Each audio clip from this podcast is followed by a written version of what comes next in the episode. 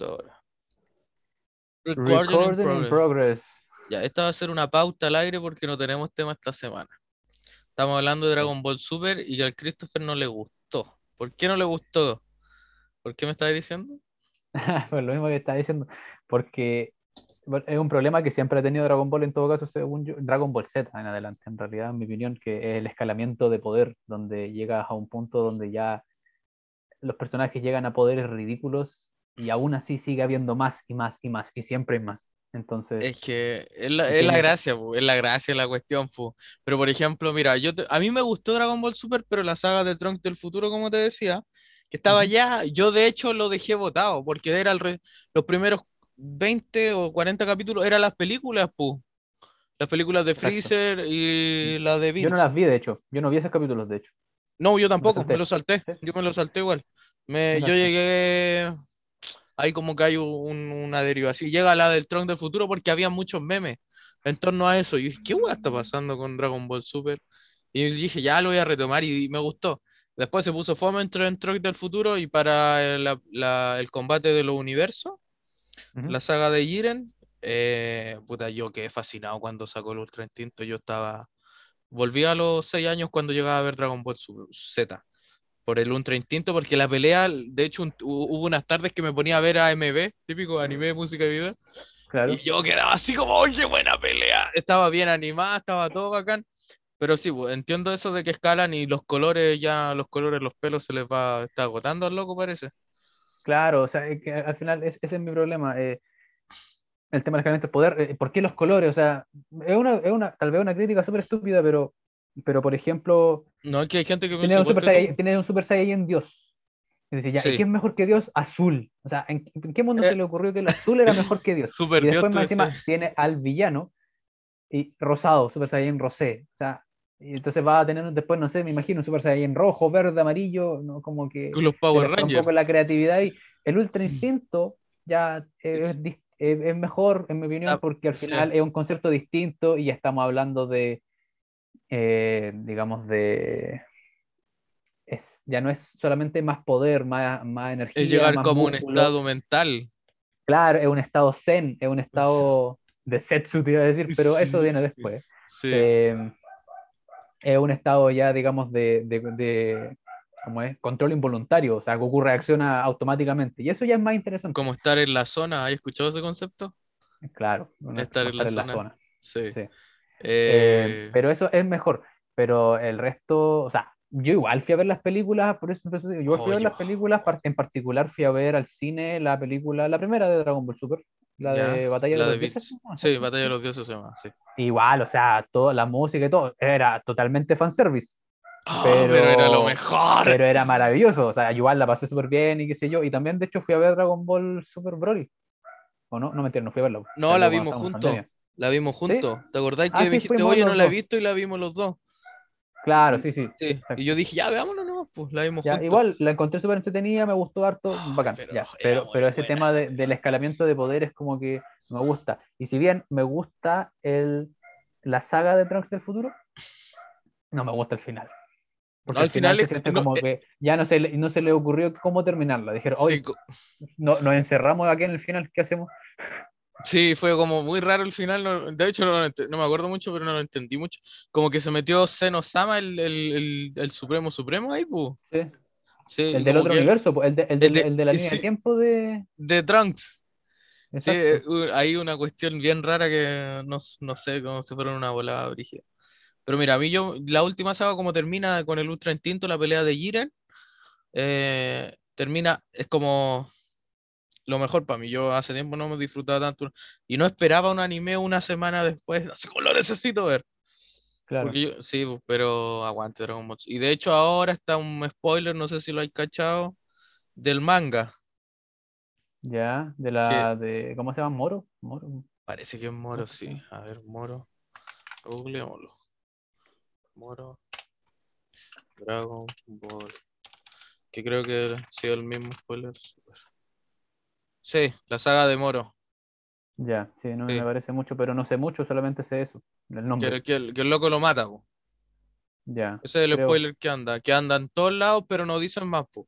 Pero yo digo, ya, pero ¿cómo lo van a resucitar? Y la cuestión, y bla, bla, bla. Y de hecho, eso es lo que dicen que van a sacar en el Dragon Ball Super 2, que no sé cómo se llame, que esa va a ser la saga que van a animar. Que obviamente la voy a ver, porque no, Dragon Ball Z es una cuestión que a todos nos marcó de una u otra forma. Es como. Puta, no Es como Dragon Ball Z. Todos vieron Dragon Ball Z. Es como si le preguntáis a alguien. Sí, sí sé quién es Bueno, de nuestra generación. Pues. Igual los cabros chicos, mis primos chicos que tienen 8 años, Dragon Ball Z para allá, para acá, también, pues.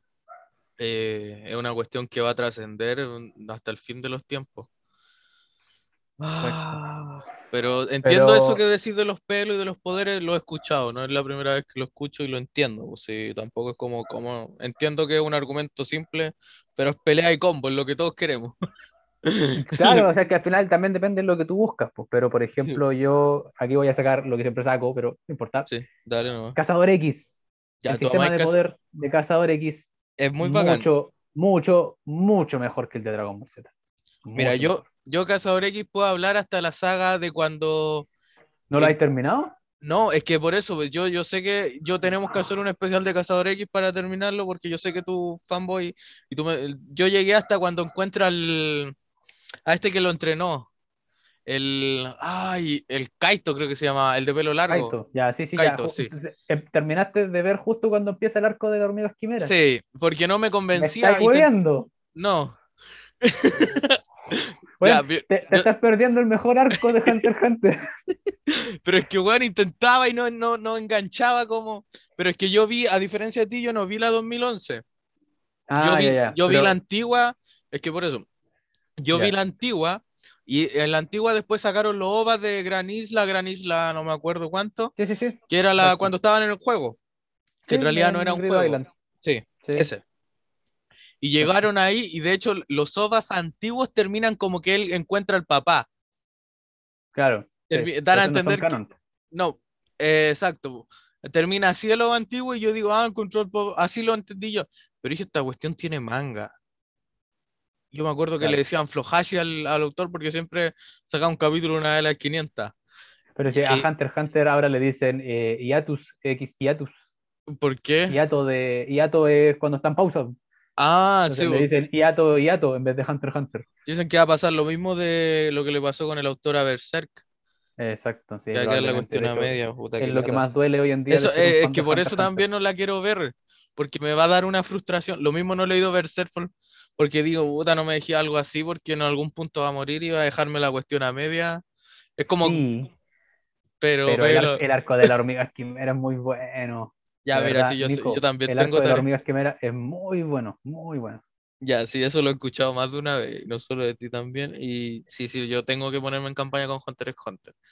Pero ya, tú dices que escalan bien, porque igual ellos entrenan, pues eh, por lo menos yo me acuerdo que entrenaban y seguían perfeccionándose y aprendiendo sobre ello.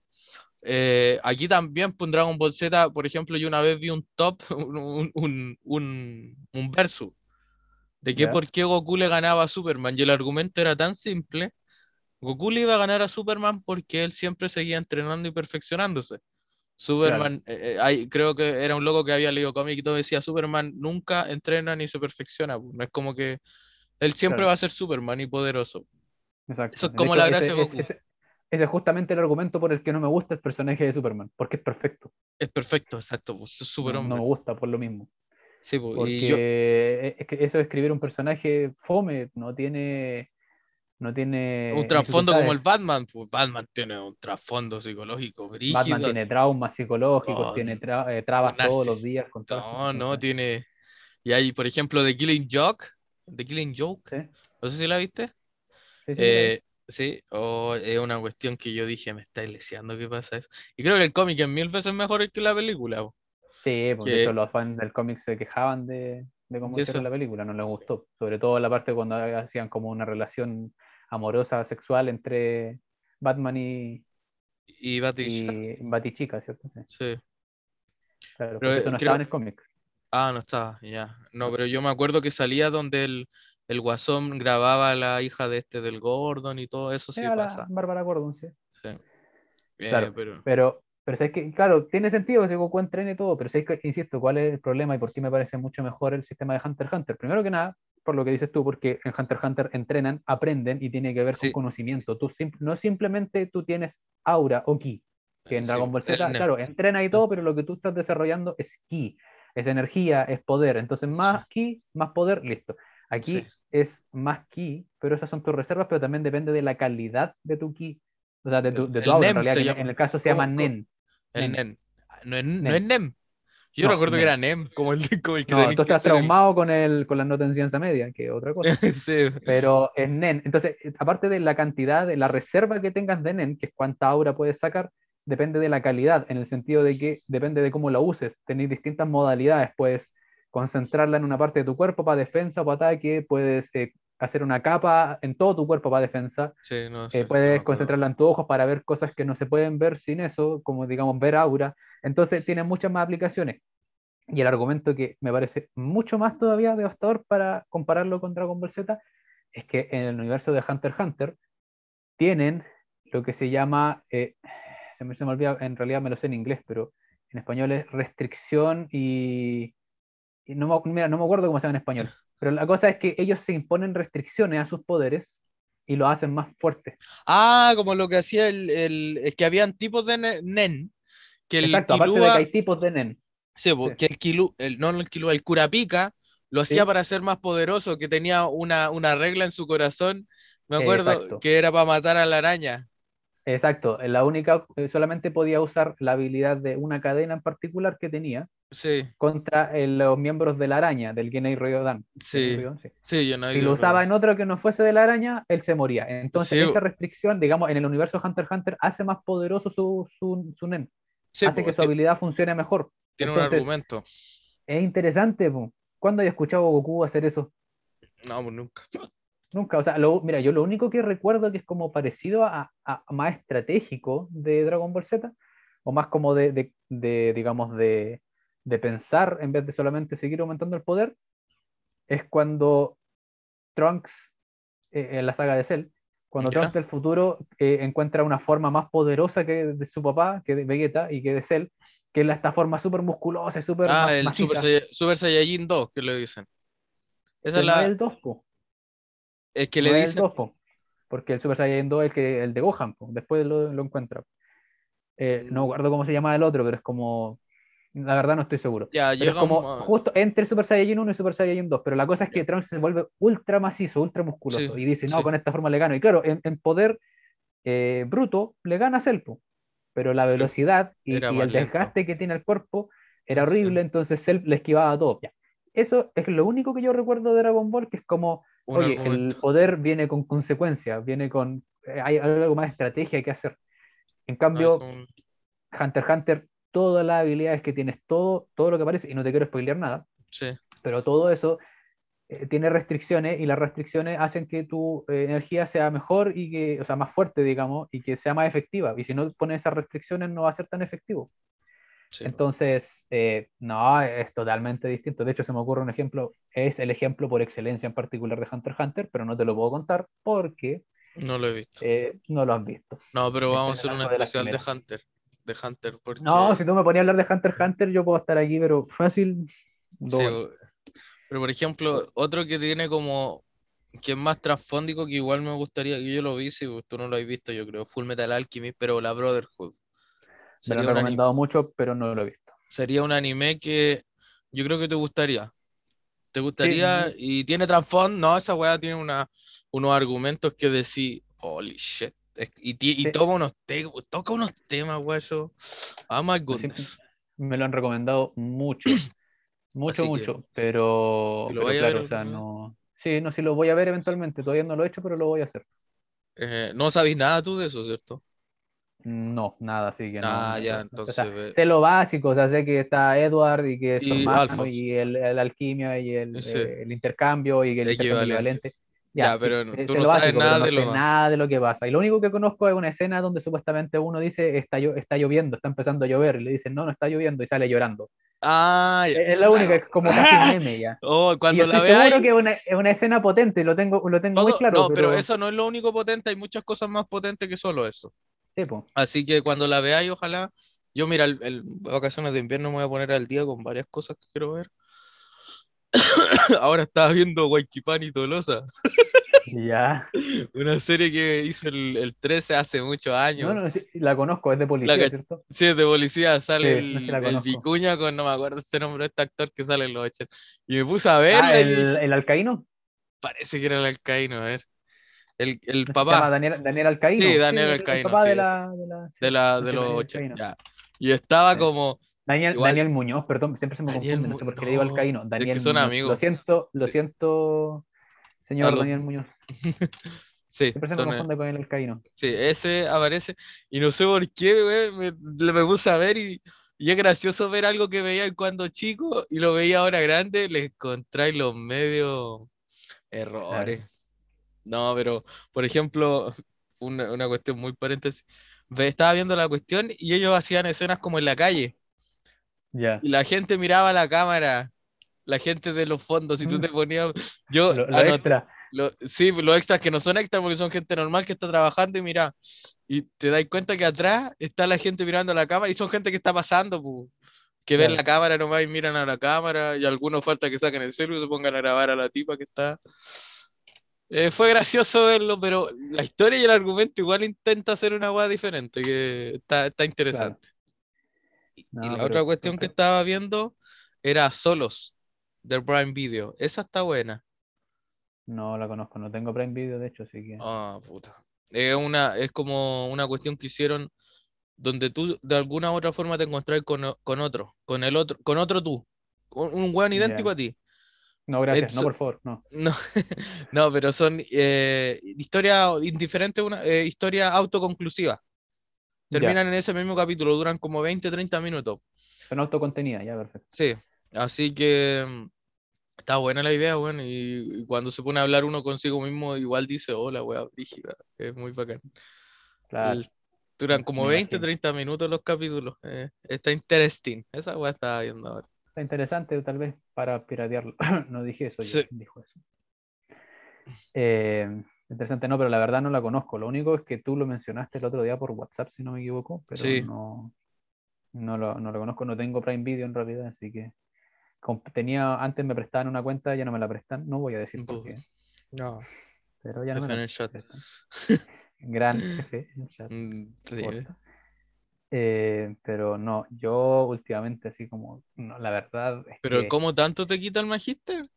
¿O no te da o el- es que tiene que ver con que yo me absorbo demasiado. O sea, yo estoy seguro que podría estudiar probablemente Un la poco. mitad y bajaría un poco las notas, Ah, pero, pero, tú igual decís que- pasaría y me iría bien. Pero Ah, pues te gusta a lo mejor la perfección en ese sentido. prefiero, prefiero que me sobre nota a que me falte nota, honestamente. soy Ah, soy no. así. Y aparte que la verdad me gusta estudiar y me gusta lo que estoy estudiando también. Entonces, el leer los libros de lo que estoy estudiando lo encuentro súper interesante. Así que, de hecho, al, al que me escuche, yo le puedo hablar horas también de lo que estoy estudiando, de radioterapia, de radiobiología, lo encuentro fascinante. Entonces, me quedo metido en eso, la verdad. Me- mejor podríamos- porque también las pruebas son difíciles. entonces- Ah, De más, pues si me acuerdo lo- los hermosos cálculos que hay. o, o no, sea, yo- no, te vuelves loco, pero No, sí me acuerdo. Eh, y era un ejercicio, una plana entera. Y yo así como, what the fuck? una plana entera, un ejercicio. No, o sea, te podría mostrar, aquí te creo que tengo el PDF de la prueba de física de las radiaciones que tuve. Eh, O sea, tú podrías hacer un Chernobyl. no, pues, Ah. tengo el conocimiento teórico recién. De Ah, hecho, de hecho, probablemente podría hacer un Chernobyl justamente porque todavía no sé lo suficiente para evitarlo. ah, ya. No, pero me refiero a Chernobyl con una planta nuclear, a eso. No, no es como que te mandé una cagada a los niveles Chernobyl. Ah, no, no, no, todavía no. Estamos recién empezando a aprender nosotros. Estamos primer semestre. Esos son Bueno, dos años. son ¿Cuántos dos años? nomás. Dos años. Ah, ya. Dos años, sí. Y de hecho el segundo año es de tesis nomás. Si en tema de ramos teóricos no es tanto, es un ah. año nomás. ¿Y es individual esa, esa tesis o no? sí, pues las tesis son individuales. De hecho, insisto, cuando tú me contaste de que tu tesis de pregrado era en Sí. grupo, yo quedé para atrás, porque yo nunca Sí. había escuchado una tesis en grupo. Yo tampoco. Yo tampoco Entonces- lo- no la defendimos nosotros. Igual Claro. no, no quería hacerlo, no, no, no, fue, pero no defendí. Creo que éramos las, la, creo que éramos las, la única pedagogía que nos defendía de su tesis. Ya. Así que, o la única, no sé qué onda. Pero bueno, No, acá en este caso es totalmente individual, o sea, tú participas. con decirte, por ejemplo, de que eh, históricamente han entrado súper pocos estudiantes al magíster, entonces ni siquiera te daría para hacer cosas en grupo porque al final estaría siendo contraproducente. Si vamos al histórico, por ejemplo, el año pasado entraron dos personas al magíster, el año antepasado entraron dos, el año anterior entraron seis, anterior a ese entraron cuatro, y de ahí para atrás entraron un montón más, pero en general siempre son en promedio no más de cuatro o cinco. Excepto en nuestra generación, que entramos 12. Fue como ah, un cambio súper grande. Yo pensaba que íbamos a hacer 3, 4, ¿no? Y entramos 12. Pero... ¿Y ese Magister tienen un profe para ustedes tres? O sea, es que no somos tres, pues somos 12. Ah, para, los... Pero para los que entran, sí. Hola, igual es como más personalizado, yo creo. Sí, bastante. De hecho, nosotros, por ejemplo, eh, tenemos el primer año que elegir electivos también. Y eh, hay un electivo en donde obviamente no lo tomamos todos porque algunos se fueron al electivo de bioestadística y otros tomamos el electivo de técnicas Monte Carlo, que el nombre ya suena más feo, más complicado, entonces hay mucha gente que no se metió eso. Porque ahora tienes que saber programar. Entonces, en ese electivo creo que somos como cinco, seis. Y al final con el profe de repente conversamos, o sea, estamos en la clase escuchando la clase y eh, igual dan hartos descansos porque son como tres horas, entonces el profe da descansos como cada hora. Y de repente igual le comentamos cosas. Hacen eh, un quiebre que se llama. Ah, conversamos de música, conversamos, él, es de Italia, entonces conversamos también del tema de la comida, de que el completo italiano, por ejemplo, no tiene nada italiano. Ah, que la, no sé, pues, la cerveza chilena o la cerveza italiana, cualquier cosa, entonces es súper mucho más personalizado. y, y, de hecho, por ejemplo, el profe cuando hace controles, eh, pruebas, eh, después para revisar el resultado dice ya, nos coordinamos con un correo y hablamos de la prueba, la revisamos y te puedo decir cómo, dónde te fue bien, dónde te fue mal y qué cosas mejorar. Y ya, pues, yo para la primera prueba hice eso, le mando un correo para revisarla y se conecta Zoom, así como estamos hablando ahora, y se conecta a Zoom y te muestra tu prueba y te lo conversa y todo súper oh, personal. cuestión buena. Uno a uno. Así que... Es que igual académicamente, por ejemplo, quizás cuántos títulos tiene ese profe. Ese profe o sea, tiene su título base, su magíster y su doctorado. de hecho, creo que no tiene magíster, tiene doctorado. ¿no? O sea, no más. Ah, no eh, más, un doctorado tiene, no tiene doctorado, me refiero, o sea, no tiene. Es que de para hacer un magíster. ¿Cómo? Hizo, hizo, el postdoc, parece. Postdoctorado. Tienes cosas más, que, un doctorado. Me estáis diciendo ah, que hay más. Ya, mira, de eso podemos hablar entonces, de eso podemos hablar. O sea, para mí era esto. Espera, antes que Para mí es, eh, bueno, diplomado que en el fondo no sirve mucho. Eh, postítulo, magíster, doctorado. Eso era como. Bueno, y el pregrado que cada uno lo tiene en este caso. Ya. No, mira, en general, el camino académico se compone de eh, parte, o sea, netamente académico, digamos, parte con una, una, licenciatura. De hecho, por ejemplo, en el ah, caso de mi ingeniería, la que yo estudié, yo saco tanto una licenciatura como mi título profesional, que es lo mismo que tú, me parece que tú yo tengo una licenciatura, en, educación. Sí, licenciatura en educación y mi título de profe. Exacto, entonces mucho, mira, el otro, hace, hace una semana me enteré de hecho que estaba equivocado de lo que yo sabía, pero yo tenía entendido, por ejemplo, de que en general el camino académico para entrar a un magíster te pedía una licenciatura, no un título. Ahora ah, aprendí de que hay, hay eh, magíster que en realidad te aceptan o licenciatura o título, porque se entiende que si tú tienes un título probablemente también tienes licenciatura. Pues, Pero depende siempre de la carrera, porque hay carreras que te dan solamente título y no te dan licenciatura y no te la aceptan, depende de, cada uno. Pero la cosa es que es licenciatura, magíster, porque los diplomados y todas esas cosas no te hacen escalar, digamos, académicamente, la, escala académica. Son como, son como extras, como bonificaciones a tu currículum, por decirlo Es como agregarle más weá nomás. Claro, postítulo también, el postítulo también es como agregarle un extra, es como ya convención en. Es que, por ejemplo, es que en el caso mío, yo lo veo una parte más económica. A mí se me pagaría un postítulo. De hecho, estoy haciendo. claro. viéndolo como... y, de, hecho, yo, de hecho, yo lo estoy diciendo desde un punto de vista netamente académico, porque que tú tengas un magíster no te asegura que te van a tener que pagar más. En el caso académico. Sí, pues, nada, eso, también. Depende, pero en el caso académico lo que voy es como el típico camino. Entonces tú tienes tu licenciatura, eh, sin título necesariamente, después puedes hacer un magíster o puedes saltarte inmediatamente a un doctorado. Si te aceptan, puedes hacerlo perfectamente. Tú para hacer un doctorado no necesitas un magíster. Sí, pues, yo he escuchado, no sé quién está, que necesitas como dos magísteres o un magíster mínimo para hacer un doctorado. Creo que de ti, no sé.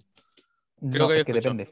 Nuevamente ah, depende, de la, de la, del, del, doctorado y depende del país, depende de la universidad. Por ejemplo, en Estados Unidos, por lo general te piden magíster antes. Pero acá en Chile tú puedes hacer muchos doctorados sin tener un, un magíster antes. No te lo recomiendo porque es lanzarse a la piscina. No, pues jugar. Porque primero tienes que saber lo que es un magíster para más o menos saber cómo investigar, pero puedes hacerlo. Entonces, licenciatura, magíster, doctorado y después viene el postdoctorado. El postdoctorado netamente es investigación. En realidad tú estás como bajo la tutela de alguien, pero tú estás solo, tú estás trabajando básicamente. Pero ahí estamos hablando de publicar en revista y todo eso. Sí, de hecho, para sacar un doctorado tienes, lo que te había mencionado, para sacar un magíster, tú tienes que mandar una publicación a una revista indexada. No a cualquier revista, tiene que ser una revista indexada. Y eso significa una revista que esté en los listados de las revistas importantes, que tienen impacto. Porque revistas científicas hay un montón. Pero es muy distinto publicar, por ejemplo, en la revista Nature, que es la top de, eh, digamos, de estudios biológicos eh, relacionados con cualquier cosa de ciencias naturales, que publicar en la, no sé, revista, no sé, revista de Chillán, la, revista de física de Chillán. Como ya, puede ser una revista y todo, pero, eso no tiene ningún impacto en nada. Entonces, pues tiene que ser una revista indexada que esté en ese listado. Tienes que mandar una publicación para salir de un doctorado, tú necesitas mandar una publicación y aparte tienes que mandar otra más y esa otra te la tienen que aceptar. Si no te la aceptan, tú no te puedes doctorar. Entonces, un doctorado por definición tiene que tener una publicación mínimo. Diferentes, y, eso es mínimo. En realidad deberías tener más, porque mientras tú trabajes en tu doctorado son cuatro años, son dos de ramo y dos de investigación, aunque en realidad son dos de ramo y cuatro de investigación, que terminas investigando mientras estás en los ramos. Eh, algo va a producir. Entonces, muy raro un doctorando que sale con un, con un paper, ¿no? y después puedes hacer un postdoctorado, en donde, como te digo, es netamente investigación, pero eso ya es pagado, eso ya son como sueldos, son trabajos. Acá en Chile no es tan común, la verdad. Las posiciones de postdoctorado. Sí, demás. No, yo creo que ya en el doctorado. Es que aquí en Chile, como que la investigación en general nunca es bien. O sea, yo creo que la universidad es muy. No, es más pagado, pero no conozco a nadie que viva de la investigación, aparte, por ejemplo, yo creo que los profes de MIU sí publicaban cuestiones, tengo entendido, ¿Sí? pero aparte eran profes, no, no conocía ningún profe que solo se dedicara a eso. Como en paralelo hacían la investigación, que igual a lo mejor ellos querían, o a lo mejor era por las lucas también. Pero o sea, eh, no, dale, no, es que me acuerdo que un profe decía que que, era un profe que igual tenía un carácter particular, que decía que la U, eh, a la U le convenía que los profes publicaran, pues eso era eh, porque así les daba un estatuto a la universidad. Y que a nosotros no se nos, si bien los, los, profes ganaban un sueldo, pero también se les pagaba por eso de publicar. Y aquí hay profes decía que ganaban mucho, pero ustedes no saben porque eso sale como por detrás, pero aparte del sueldo que se le da a la universidad. Claro. O sea, de hecho, por eso te digo, depende también de qué tan académicamente orientada esté la universidad en general. Todas las universidades deberían estar orientadas en cierta forma académicamente o tener por lo menos esa posibilidad, pero eso va a depender de, va a depender de la universidad, de la carrera, del área. Por ejemplo, muy distinto al área de ciencias puras que de pedagogía, por ejemplo, porque los enfoques son distintos. pero, por ejemplo, eh, en el área de ciencia o de ingeniería de la universidad, eh, los profes tienen que tener doctorado, o sea, por ejemplo, no puedes tener un magíster y estar como profe, digamos, eh, fijo, y tienes que tener cierto número de publicaciones para poder eh, ser, por ejemplo, profe titular o postular a profe titular. En realidad te piden cierta cantidad de publicaciones en los últimos 10 años, en los últimos 5 años. tú siendo profesor con doctorado puedes dirigir tesis de magíster y de doctorado, pero también va a depender de la cantidad de publicaciones que tengas. Por ejemplo, hay profesores que como no tienen eh, cierto número de publicaciones en los últimos 10 años, no pueden dirigir tesis de doctorado, solamente de magíster. Y es peor, hay algunos que como tienen menos publicaciones no pueden ni siquiera dirigir tesis de magíster. Entonces, al final, eh, toda esa producción científica hace como que tu estatus se eleve. ¿Cuál es el gran problema acá en Chile? Que tú puedes llegar al estatus más alto, puedes ser tener un montón de publicaciones, poder dirigir cualquier tesis de doctorado, claro, tu sueldo va a tender a subir, va a tender a tener bonificaciones y qué sé yo, pero aún así es mal pagado, aún así es mal considerado en Chile. No, pues es que en general. Porque e, en otros países tú puedes perfectamente y siempre está asociado también a una universidad, o sea, por ejemplo, es igual, es bien extraño ser investigador a secas, tú eres profesor investigador, siempre tienes que estar asociado a una, universidad excepto aquellos que investigan en industria, pero eso no existe en Chile, eso para nada, y si existe es muy poco. Eh, pero, pero al final tú siempre tienes que estar asociado a una universidad. Eh, el problema es que nuestro sistema al final está mal porque tenemos muy poco porcentaje del presupuesto ah, dirigido a eso. Y de hecho, lo último que siempre me acuerdo de eso, porque me sigue dando risa, es que en la Agencia Nacional de Investigación y Desarrollo, en la NIT, que es la que se encarga de todo este tema de las becas, tanto para estudios como también los proyectos para los profesores, para los investigadores, manejan todo esto de las becas de doctorado, postdoctorado. Eh, para la última edición de este año, de hecho, del Fondesit, que son proyectos que se postulan anualmente y te pueden dar proyectos por dos, tres o cuatro años y los montos varían. Eh, este año agregaron una categoría de, de resultados. Antiguamente tu resultado de tu postulación era aprobado o rechazado. te aprobaban el proyecto y te lo rechazaban. Ahora agregaron una categoría nueva que se llama aprobado sin financiamiento. Y la descripción dice, tu proyecto, básicamente, tu proyecto fue eh, muy bueno, cumplió con todos los puntos, sacó todos los puntos necesarios, estaba hablado perfectamente, pero no se financia, porque hay otros proyectos que fueron tal vez mejores o que se le asignó financiamiento antes, entonces el tuyo no queda con financiamiento.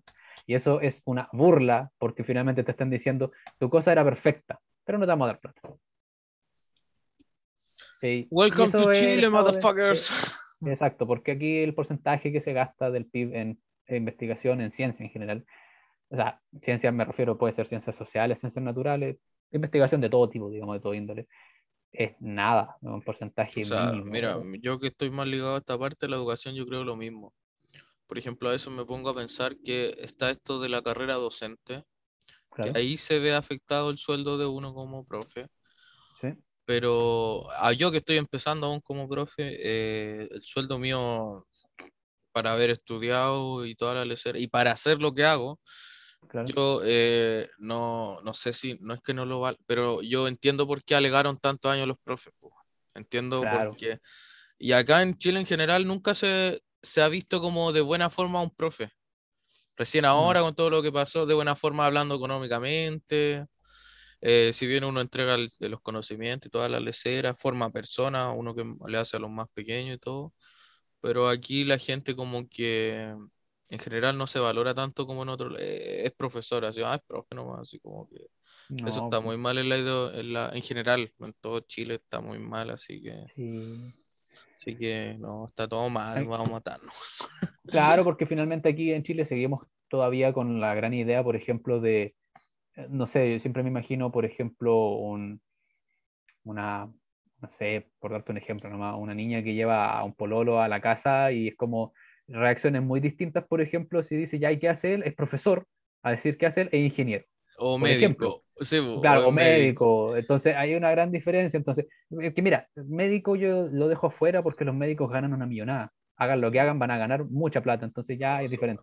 Pero, por ejemplo, acá en Chile, en mi opinión, seguimos creyendo, por ejemplo, que los ingenieros son lo máximo, son poco menos que dioses. Económicamente hablando, es que igual yo creo que eso no, No, ni siquiera económicamente, en tanto el tema del estatus, en tema de como digamos de conocimientos, de aptitudes, de habilidades, y yo que estudié ingeniería te lo puedo dejar aquí firmado, listo. Hay un montón de ingenieros que salen que no deberían. Lo mismo en mi caso, pues yo igual hay montones de profes que salen que yo me gustaría, no sé, espero que cuando, eh, no sé, pero en la U me dejaba mucho que desear algunos. Pues. Y puede que yo para algunos le haya dejado mucho que desear, pero no, yo soy perfecto. Así. pero... No, o sea, o sea, por ejemplo, yo tampoco estoy diciendo que yo sea un ingeniero perfecto y que tenga la aptitud y todo. De hecho, a mí por lo mismo estoy haciendo el magíster en otra cosa, porque en realidad me di cuenta de que no quería trabajar de ingeniero. Pues, eh, pero también es por lo mismo. ¿Ah? No, claro, es que aparte de eso también tiene que ver por lo mismo con el estigma, o sea, no el estigma, sino que como la, la percepción pública que hay tanto de la gente hacia los ingenieros como de los ingenieros mismos hacia los ingenieros. O sea, los ingenieros también se creen eh, el hoyo del queque y finalmente no es así, por lo general.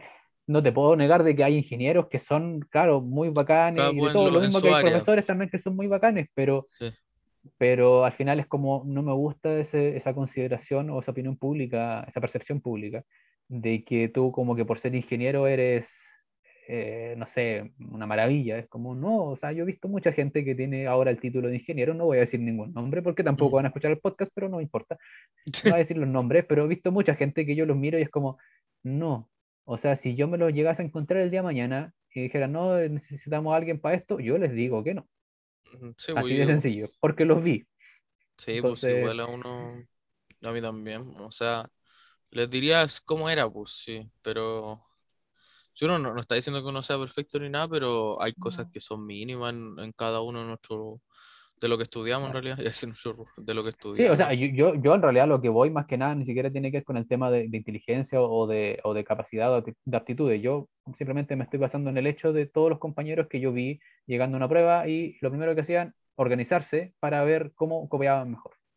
Armaban los ah, grupos de WhatsApp, eh, ah. ordenaban dónde se veía más, dónde se veía menos, a los que no copiábamos eh, nos, ponían, nos ponían o nos poníamos, digamos, como entre ellos para que pasaran piola entonces, ese tipo de actitudes yo digo, si al final después, no sé, inventando, el de mañana vaya a diseñar un puente y va a salir el puente de, siempre se me olvida, se llama el Caucau. Porque al final, claro, o sea, si estás sacando la nota, bueno, y ese es otro problema más de nuestro sistema, que al final valora más las notas que el, aprender. Sí, Por eso ocurre ese tema de las copias, porque al final tú estás enfocado en, tengo que pasar esto. Sí, no me importa si aprendo o no. Que por ejemplo, si uno también como profe, a mí me, no me gusta en general como que los niños y los papás, los apoderados, están acostumbrados, no sé, les pido alguna actividad o, algo, profe, pero ¿y es con nota? Al tiro. Así como, y me dan y bueno, yo les digo, no es necesario que sea con nota todo, pero tienen que hacerlo de igual forma porque con, por ejemplo, yo hice una actividad en historia de los mapas, los continentes y los océanos y le hicimos una actividad del libro muy simple, así ya, eh, identifica este país, en qué continente está, qué océano está cerca, qué línea imaginaria está cerca, y yo les dije, con esto ustedes van a, les va a ir muy bien en la prueba si lo hicieron, pero profe, ¿y tiene nota esto? No, porque con esto van a ayudarse en la prueba si lo hacen. Y yo les dije, estudien esto porque esto va a estar en la prueba. Y aún así como que, y ya, pero profe, ¿me va a poner nota? No, pues, no todo es evaluado. Y por más que uno le gustara decir, ya, sí, te pongo nota, pero no, está muy codificado la nota, la nota. Bueno, y uno igual en la U cuando decía al profe, nunca en la U, ya, pero profe, ya nota, y ahí uno, ah, ya, ah, a ver si esto no, no llega nota, entonces no lo hagamos. Claro, pues. Por eso, a eso me refiero que es un, es un, síntoma al final de algo mucho más grande, pero claro, indudablemente que pasa a, a todos niveles, tanto a nivel básico como a nivel superior. Eh, pero eso, o sea, tenemos tan engranado el tema de que es por una nota y, por último, sería distinto si es que al final fuese una motivación por una nota ya, y, pero tú aprendes, tú lo logras. O sea, por ejemplo, a ver, no sé, insisto, no me quiero yo considerar como una maravilla porque no lo soy, yo sé que no lo soy, pero no sé, o sea, por ejemplo, esa actitud de, de ya, eh, me importa más la nota, o sea, copio, porque al final, ¿por qué copias? Porque es importante la nota, porque al final lo importante es que tú tengas más de un 4 al final del ramo para pasarlo. Y es como, pero, pero no te importa aprender, no te, no te preocupa. Entonces, por ejemplo, yo nunca copié el la porque aparte soy muy pavo, entonces probablemente me hubiesen pillado. Eh, entonces, eh, porque al final claro, tal vez me asustado, o tal vez muchas personas dirían, ah, sí, porque no copiaste, porque te iba bien igual, ya, pero el tema está en que al final a mí igual me interesaba aprender, ¿cachai? O sea, yo por lo menos me, creo, me gusta pensar de que cuando estaba estudiando las cosas, claro, obviamente era para también me fuera bien en la prueba, pero también era para aprender, o sea, no estaba memorizando solamente para después vomitar la información y listo, salvo los ramos obviamente que no me gustaban y después, bueno, es otra historia cuando es otra historia cuando me di cuenta de que ya no quería trabajar en eso, ahí es como que empecé a, dejar de aprender, digamos, tan profundamente, porque no tiene sentido. Pero, pero ese es el tema, pues, el tema de la copia, por ejemplo, o lo que dices tú, pues como va con nota, o sea, lo importante al final es aprender, o sea, pues. no, no, sé, ahí también está el problema, o no problema, no es culpa de las personas que lo hacen, pero está el problema de gente que finalmente también entra a universidades y paga toda la plata y hace todo el tema por al final obtener el título. Básicamente es como casi comprar un título. Es que en el fondo eso es porque nosotros pagamos allí, bueno, yo en mi caso, y el, bueno, tú, estudiaste con beca. Eh, sí. Ya, pero por ejemplo a ti te premiaron, a lo mejor académico, pero por ejemplo yo ya no, no soy una mente brillante ni nada, pero por ejemplo yo tengo que pagar mi, todos los años que estuve en la U los tengo que pagar. Sí. No, no, no. Eh, yo no voy al tema de la plata, el tema de comprar el título. A lo que yo me refiero es por ejemplo, tú aprendiste, o sea, claro, tú tienes que pagar y estamos indudablemente, obviamente hay plata involucrada y ese es otro problema más, pero me refiero a tú aprendiste en la U, o tú por último lograste, trataste de aprender, le pusiste empeño, ¿me entiendes? O sea, fue también formativo para tu experiencia? Porque yo me imagino que ahora lo que estás haciendo también de profesor no lo estás aprendiendo sobre la marcha o no lo estás aprendiendo ahora. O sea, igual... Mm, mira, yo nosotros teníamos un dilema que uno aprendía las prácticas. Como profe, viéndolo como profe, por mucho que tuvimos sociología, psicología, filosofía, eh, o ramos que no las didácticas que se llaman en nuestro caso, eh, de didáctica no mucho, uno, se, uno aprendiendo en las prácticas viendo a otros profes, aprendía más yo creo que en la, en la U como tal. Yo, yo, tengo, yo tengo muchas prácticas al ser uh, profe general, tengo muchas prácticas y ahí aprendía caletas de esos profes. Porque yo lo malo que tenía en la U que tenía profes que siempre enseñaron en la U. Nunca supieron cómo era una sala de clase con 40, 30 niños. otro problema. Sí, pues no, Pero... otro, aparte. Es que, ah, bueno, ejemplo que estamos en el podcast y solamente va a tener tu opinión. Sí. Estaba leyendo hace poco un eh, libro de Mario Bunge, de este filósofo, y creo que te había contado del físico que se convirtió en filósofo, o en realidad ambos. Ah, un libro que son, se llama 100 ideas, donde comenta ideas sobre 100 temas distintos. Y en uno está hablando del tema de la educación, y lo que él postula es que eh, importa más, o sea, él, por ejemplo, le desagrada a la gente que cree que el método de enseñar es más importante, o sea, es, a ver, al final como las personas que creen que es más importante el método de enseñar que saber lo que estás enseñando. No sé si me entiendo, o sea, no puedes tener alguien que no puedes tener a alguien que, que, tenga mucho método si en realidad no maneja también su tema. Él prefiere a alguien que sepa mucho de su tema aunque no tenga preparación. Pero es que en la use se refleja eso de que yo tenía profes que eran sabían en un bueno así que tú le preguntabas sabían pero te explicaban como las weas. Claro. te explicaban muy mal, así como, pero profe, ¿cómo hago esto? No, tenés que, pero me lo puedes explicar de otra forma a lo mejor, y no te explicaban la misma cuestión. Es que uno, yo lo veo más en el, grupo de los niños chicos, los niños chicos eh, con cosas muy simples se entretienen. Eh, tienen esto, como decía un, un, profe, me acuerdo, tienen mucho a la. Aún tienen lo de la, lo de la sorpresa muy. Muy. A ver, la inocencia. La inocencia la tienen muy ahí, como que todo para ellos es interesante de una u otra forma, aún tienen el, las ganas de aprender, porque yo me imagino los de medias que los que hacen clases online son monólogos los profes. Claro. Uno hace una pregunta, es una cuestión que a uno igual yo me imagino los profes de media que igual eh, también al igual que eh, tienen que tener una paciencia igual porque los cabros de media son otro mundo. Eh, pero lo que dice él eso de que ya puedo yo dominar un tema, pero por mucho que lo domine, si lo explico mal, ¿de qué me sirve? ¿De qué me sirve por mucho? Es como si yo ya domino un tema X y por más que lo hable y lo cuente, si el niño no pone de su parte, tampoco sirve. Yo mismo eh, realizo un repaso antes de una prueba y yo todas las preguntas que hago de forma oral o escrita están en la prueba y si no revisaron eso después que no lo entendieron, porque también es una parte de ellos, pues y eso que yo le estoy dando la herramienta para que les vaya bien, pues, que en el fondo es lo que quiero. Pero no hay, ahí yo creo que él está mal, es físico y filósofo. Porque si está bien que uno domine un tema, pero ¿de qué te sirve si no lo sabía explicar? Pues? De hecho, en realidad por eso, por eso te lo, en realidad te lo comentaba simplemente porque yo estoy totalmente de acuerdo contigo, la verdad. estoy totalmente de acuerdo contigo porque yo tuve mucha experiencia también de muchos profesores justamente que tal vez, claro, o sea, serían muy buenos en sus temas, maestros en sus temas, pero la explicación era muy mala. Estoy pensando en un profesor en particular, no quiero decir nombres, pero bueno.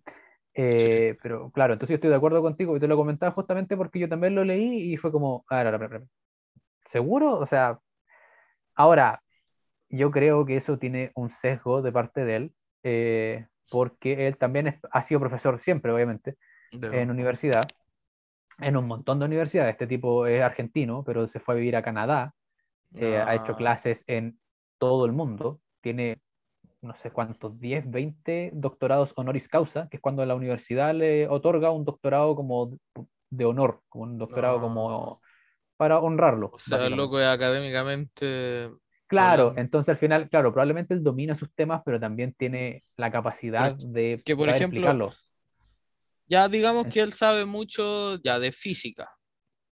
¿Cómo sería una clase de él de física para cabros de media? Me gusta, eh, a eso voy, es como, ya, pero ponete en ese lugar, eh, o, está, ya, puede ser una clase, pero está todo un año como un profe de media enseñándole a cabros de media, eh, no sé, en un país como Chile, pues. Claro.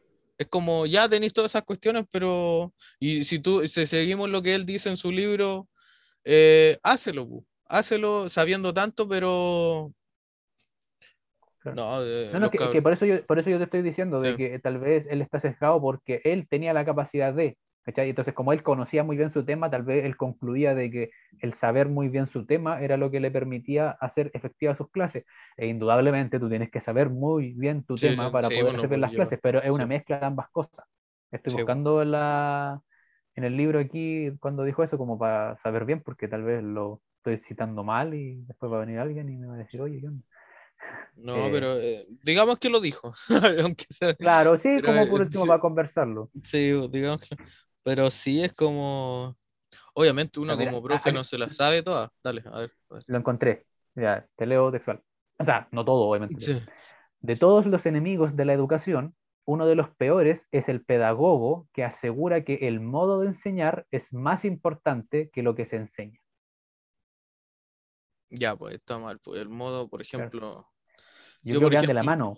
Sí, pues, van de, obviamente uno si va a hacer una clase tiene que saber lo que está enseñando. Pues, eh, eso es claro, pero puede que un niño, ahí está la teoría de la inteligencia múltiple, algunos son más kinésicos, algunos son más visuales, algunos son más leyendo, o a lo mejor algunos no me entiendan. mí.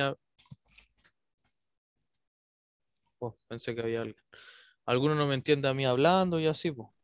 Claro. Sí, es que por eso, sí, era más que nada como por generar conversación, porque yo, estoy, yo estoy, no es que yo estoy de acuerdo contigo, estoy totalmente de acuerdo contigo. Pero por eso, mira, aquí dice, en, en países como Estados Unidos, eh, la preparación de un futuro profesor de matemática o de cualquier otra disciplina perdón, dura cuatro años, pero solo uno de estos se dedica al aprendizaje intensivo de la materia. Las tres cuartas partes del tiempo se invierten en pedagogía y didáctica. En Europa y en los países que la han copiado, sucede al revés. Allí el futuro profesor se licencia primero en alguna asignatura y luego dedica un semestre a la pedagogía, la didáctica y prácticas de enseñanza. ¿Por qué se estima el contenido de la enseñanza? ¿Por qué se estima que el contenido de la enseñanza importa más que su forma? Daba a pensar, ¿eh? me, gustó el libro, porque al final te deja pensando. Yo, yo, no estoy de acuerdo con él, pero te deja pensando.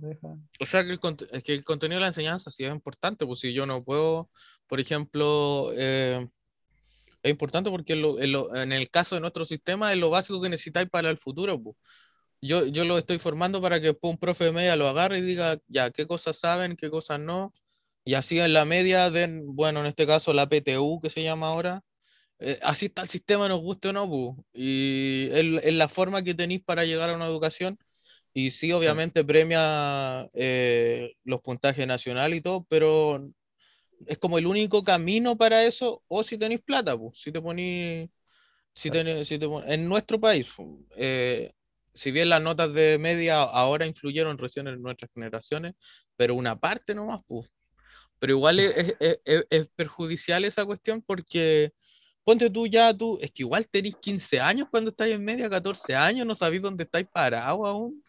Yo todavía no sé dónde estoy parado y tengo 24. Incluso, eso, incluso una hora no sabe mucho. Y ¿cómo crees que decidís tu vida, tu futuro en base a eso? Pues igual es una cuestión que tampoco, si bien se nos enseñan orientación y cuestiones, pero nadie es como que se sienta estas son las opciones que podría estudiar. Uno ahí averiguando de forma solo. Por lo menos nuestro sistema como Chile, pues, pero me, dio risa donde estabas comentando eso del tema del NEM, que en nuestro tiempo más o menos empezó a influir. Me acordé, me dio mucha risa. Me acordé de cuando nos dijeron, creo que fue en primer, no, fue como un segundo medio, parece. Ya. Cuando nos comentaron de que iban a agregar el componente del NEM a la PSU. Sí. Y me acuerdo que la gran mayoría de los chiquillos, de nuestros compañeros, estaban desesperados y alegando y todo, por diciendo, ¿pero por qué no? Porque tenían malas notas. Pues, es que sí, pues, yo, yo, por ah". ejemplo, yo me puse a ver mis notas en media y no eran las grandes notas. Yo tenía 5.8, 5.9, uno, un año tuve un 6.2, un 6.1 en media. ¿Sí? Pero yo decía a mí, ya, esta cuestión son como 500 y tantos puntos, 600 puntos con suerte. Pero igual era como, a esa edad yo no, no estaba en mi prioridad lo académico como tal y tampoco sabía dónde iba a ir, pues y yo pasé como por tres carreras antes. Claro. Em, sí. no, yo te digo, nomás me, me acuerdo de eso, me, me, causa gracia solamente por, por, digamos, la reacción instantánea. Ahora, obviamente que...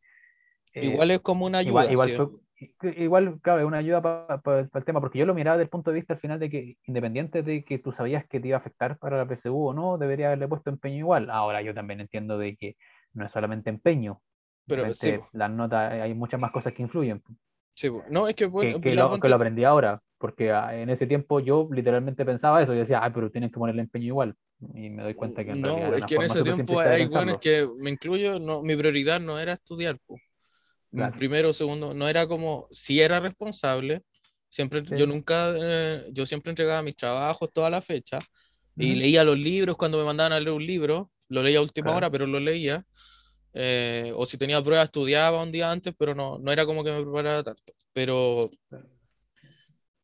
eh, igual había algunos que sí eran flojos, pero eh, a esa edad no está en tus prioridades pensar tanto en el futuro, uno ve más el momento que el futuro. Ahora nosotros que ya estamos, comillas, muy comillas, viejos, comillas, porque no somos viejos, pensamos en el futuro. cuando, cuando, cumplamos 25 años te vas a sentir viejo. Oh, a finales de este año. No, pero y aún, pues eso mismo ahora mismo nosotros que estamos más grandes no, no sabemos dónde vamos.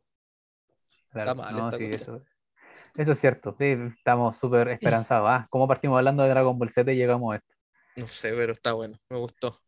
Eh, pero, pero bueno, es, complejo. mira, eh, me, me, tincó tu libro, ¿sabéis que lo voy a tener en Busca Libre a agregar? 100 ideas de Mark Mario Bunge, ¿cierto? Mario Bunge, sí. Te habla de todo. Mira, por ejemplo, te doy ejemplo. Deporte, desarrollo nacional, dicho a hecho. Diplomático cuando habla de desarrollo nacional se refiere a Argentina, sí.